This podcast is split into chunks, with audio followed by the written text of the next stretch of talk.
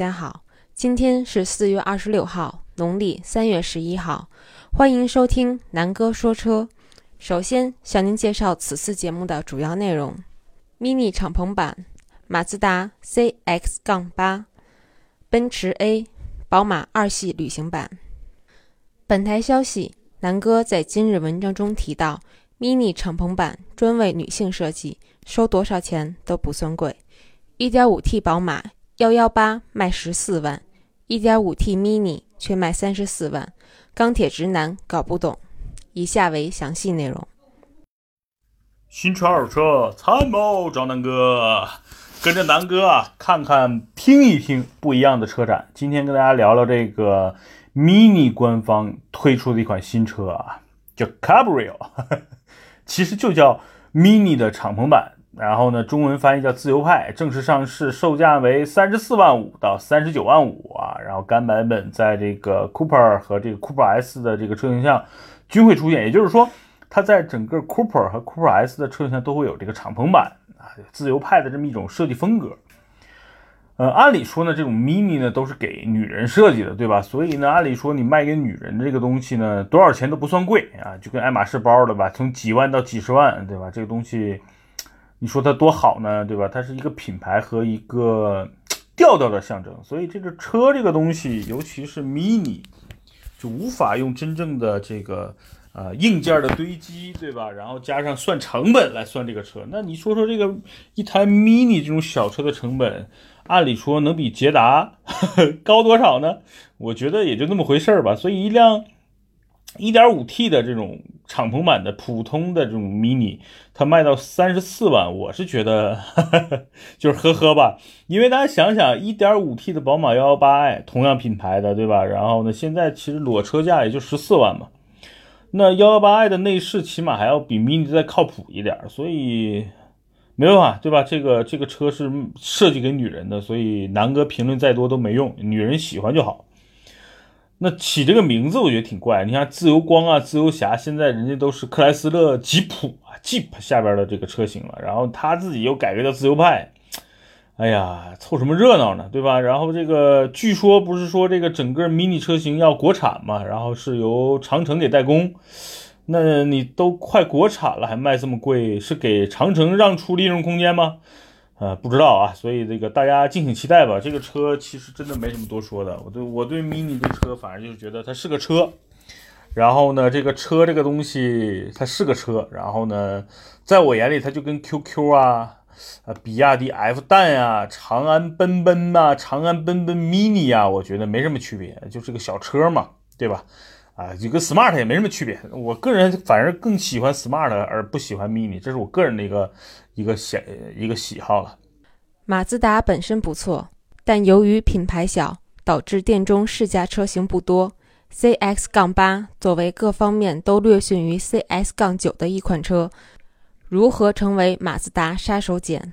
今天呢，跟大家说一个很神奇的品牌哈，叫马自达。嗯，本身的车不错，然后也有着这个日本宝马的这么一个称号，但是呢，这车咱们要。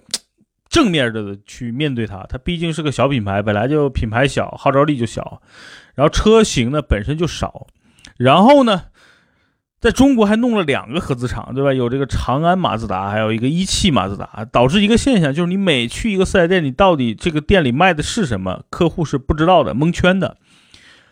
它不像广汽的本田和这个这个呃东风本田，它起码每个本田它下边有一些车型，你去哪个店里都有的看，对吧？那这个马自达就特别有意思，你想去看，你本来你去个四 S 店，比如说想看 CS 杠五吧，那店里可能只有个 CS 杠四；你想看阿特兹吧，可能店里只有昂昂克赛拉。它一共可能在市在中国主要销售就这四个车型，而而且还分了两个店，对吧？而且每个城市可能这个店的布局都很少，所以呢，这个这个品牌就极其极其的小众。然后我就说说啊。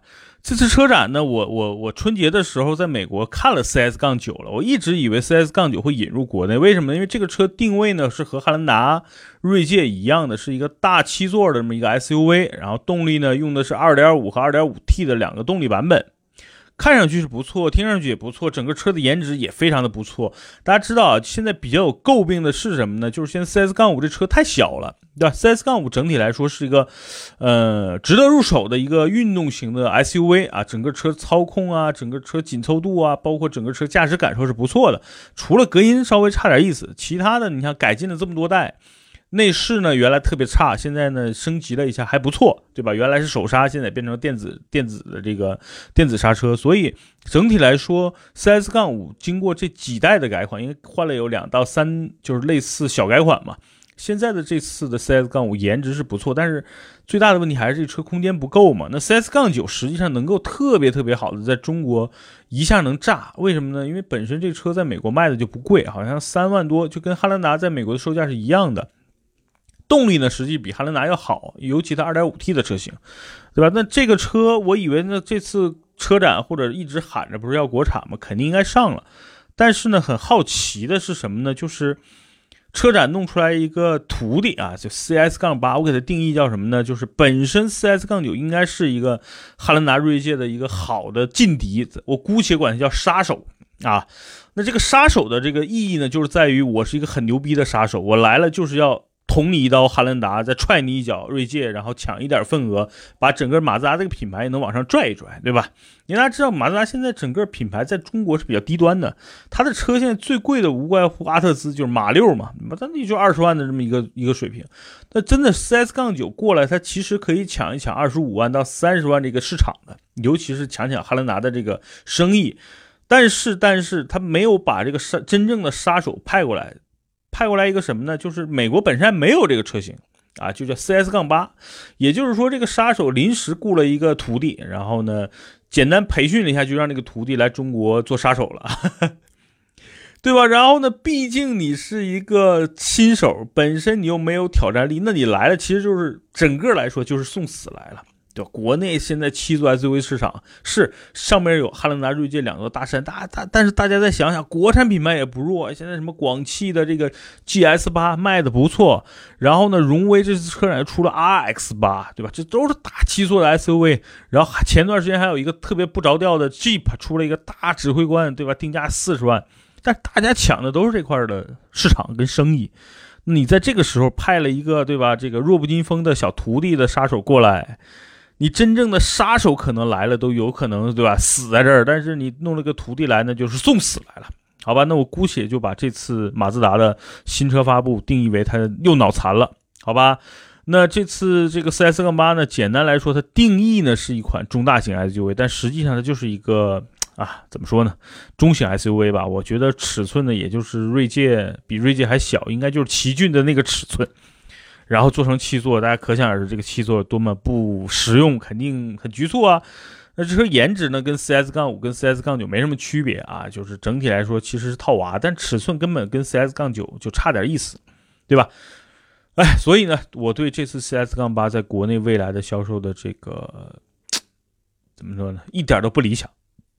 我觉得这就是一个来送死的车型，对吧？叫落地成盒，最近比较流行的一个口号，因为我最近经常落地成盒，好吧，欢迎大家在微信上加加南哥微信啊，幺七五四四幺八，加入南南哥说车的车友群，然后晚上呢，如果有空啊，我微我如果在线，大家可以邀我一起跟大家吃鸡啊，刺激战场，最近经常吃鸡，落地成盒，好吧，就今天的音频啊，关于新车马自达 CS 杠九啊，错了，CS 杠八，CS 杠九的徒弟啊，CS 杠八。就说到这儿。奔驰作为国内备受关注的品牌，存在着用料差、车价高、保养贵等问题。车展新款奔驰 A 是否可以改变现状？昨天在这个南哥车友群里边，很多人问：“哎，南哥这 A 一怎么样？你觉得这个新的奔驰 A 系靠不靠谱啊？”我看了一下，总之来说呢，总我这么简单跟大家今天说一说我对奔驰 A 级车的一个看法吧。首先呢，说到奔驰，必须先说一说，对吧？这个 BBA 它其他两个竞争对手宝马和奥迪在国内的这个级别的车的一个布局。大家知道，其实宝马现在在中国其实是个良心企业，这个尤其是这个一系的车卖的确实不贵，保养也便宜，对吧？然后呢，在这个奥迪里边呢，奥迪 A3 现在的价格 1.4T 的也就是十多万，肯定是不到二十万就能买到奥迪的 A3。那这两个车都差不多啊。你看幺幺八 i 一点五 T 三缸发动机，现在的售价是十五万，就是优惠完啊。之前春节，就是今年春节前的时候优惠呢到十四万了啊，所以这是一个很诱人的价格了。那咱说说奔驰，奔驰呢，首先我觉得国产奔驰，毕竟它是北京克莱斯勒，对吧？原来是北京戴姆勒，然后奔驰这个合资厂。北汽这个企业呢，就不是很靠谱啊，这个国企嘛，对吧？大家知道。第二呢，大家知道，原来奔驰 E 也好，C 也好，在国内国产的车最大的问题就是用料真的是比国外的差了很多，对吧？减减配嘛。那我觉得这个奔驰的 A 系，我对它也不是特别看好。就第一，因为它是北汽这家公司出来的啊。第二呢。哎呀，C 级、E 级都减配那么严重，那这个 A 级更不用说了。然后呢，我再说说这个车的价格，因为现在奔驰这两年在国内卖的确实好，尤其这次 S 改款之后，对吧？S 搭带着这个 C 和 E，就是卖的真的是又不又又没什么优惠，定价本身比奥迪和奔驰呃比宝马都高。另外呢，这个。G L E 啊，G L C 的价格更是啊，基基本上已经把宝马和奥迪甩开一条街了，所以整体来说性价比非常差。对，同样的品牌的定位，那为什么说你就要卖的贵，而且你用料，我觉得还真的不如奥迪和宝马来的扎实。所以这次 A 级，我觉得呢，上市之后，我觉得两个问题大家要关注，第一呢，就是整个的价格。啊，匹配的 1.4T、二零 T 的发动机，1.4T 的价格我估计呢，肯定得超过二十万了，就优惠完的价格肯定也会超过二十万。然后 2.0T 的价格，我就也得奔着二十大几，奔着小三十去了啊。所以这个车我不太看好啊，就是因为奔驰车，你我现在在所有给所有的这个车友推的呢，都是所谓的叫经济适用车，就是说在这个同样的价位能够买到性价比比较高，然后呢性能比较好，口碑也不错的车。那跟 A 三比啊，跟这个宝马幺幺八比，我觉得完全没有竞争力，尤其在价格上。所以在这个级别里边，我首推呢是买奥迪 A 三，因为它更稳定，性能更靠谱，对吧？然后这个啊价格更便宜。那 1.5T 三缸的幺幺八呢，真的是适合一些年轻人，就是尤其是这个大学刚毕业想买一辆车代步的，然后家里条件还不错，对吧？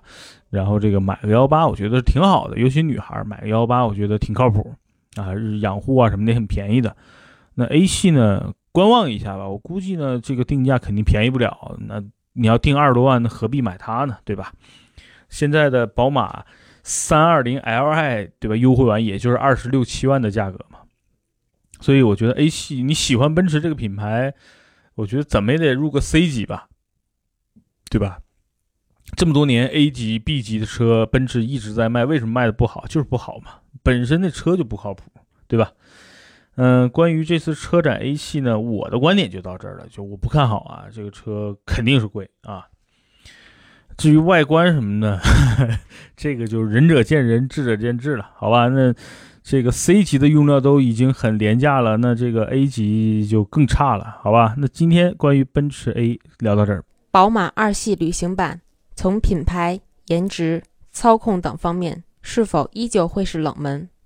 今天跟大家聊聊宝马啊，宝马呢，叉三已经跟大家聊完了，非常靠谱的一款车。最后就看在国内销售的价格跟市场的优惠了。我觉得这个车非常有竞争力啊，2.0T 四驱加上宝马全新的内饰跟颜值啊，我觉得新叉三非常非常的看好。Q 五呢，为什么不看好？因为 Q 五呢，虽然加长，但整个车的设计是两年前的一个设计了。因为这车已经上市两年了，所以这次说是全新 Q 五，其实不新了，两年了还叫新吗？对吧？按照正常道理，现在应该换代了。所以啊，这个我更看好叉三。那今天的主角，我要聊一聊宝马的一个二系啊，二系。我不知道为什么，就是宝马整个这个车系很有意思啊，你会发现它的一系、三系、五系、七系啊，都是主销车型。包括叉三、叉五、叉一，对吧？但是，一到了这个双数，好像变得很冷门，比如二系啊、四系啊、六系。然后呢，还有个叉二、叉四、叉六。那怎么说呢？这两年呢，宝马因为国产加上整个一系啊、叉一的一个推出，其实是拉低了一个宝马这个品牌对于客户来说的一个入门的指导价，对吧？我去年都跟大家说过，今年年底的时候，叉那个幺幺八 i 最低配的优惠价十四万，真的是太便宜了。大家想想，十四万就基本上一点五 T 的车型，基本就和一些日系车呀，包括思域啊，都是一个价格了。所以真的是宝马拿出诚意了。啊，虽然比如说啊，大家说哎，这车改了前驱啊，改了这个啊平台 ULK 是吧？还是什么 U 什么 K，那无所谓，这平台都无所谓了，这就是一个全新平台，是个全新前驱的平台。但是毕竟宝马是宝马嘛，对吧？做工跟品牌，我觉得是在国内是最核心的一个一个东西。那说说这个二系旅行版，我不知道它现在是国产还是以进口的形式来弄。我相信啊，因为现在二系这个车的定位应该是定位是一个家用，就年轻人的一个家用多功能车。因为整个车做的有点像跨界车，就有点像那 Cross 那种跨界车，就是它介于轿车和这个 SUV，或者是轿车和旅行车之间这么一个呃一种感觉，有点像高尔夫加旅的这种设计。那二系这两年在国内卖的是不错的，虽然它不是主销车型，但是因为它售价相对来说二十万左右嘛，那也得到了很多这种年轻的家庭用户的这个需求啊，比如很多年轻人，比如说他喜欢当时一个人的时候可能就买一系或者三系了，呃，当组建了一个家庭二人世界的时候，这个二系其实是一个挺好的选择。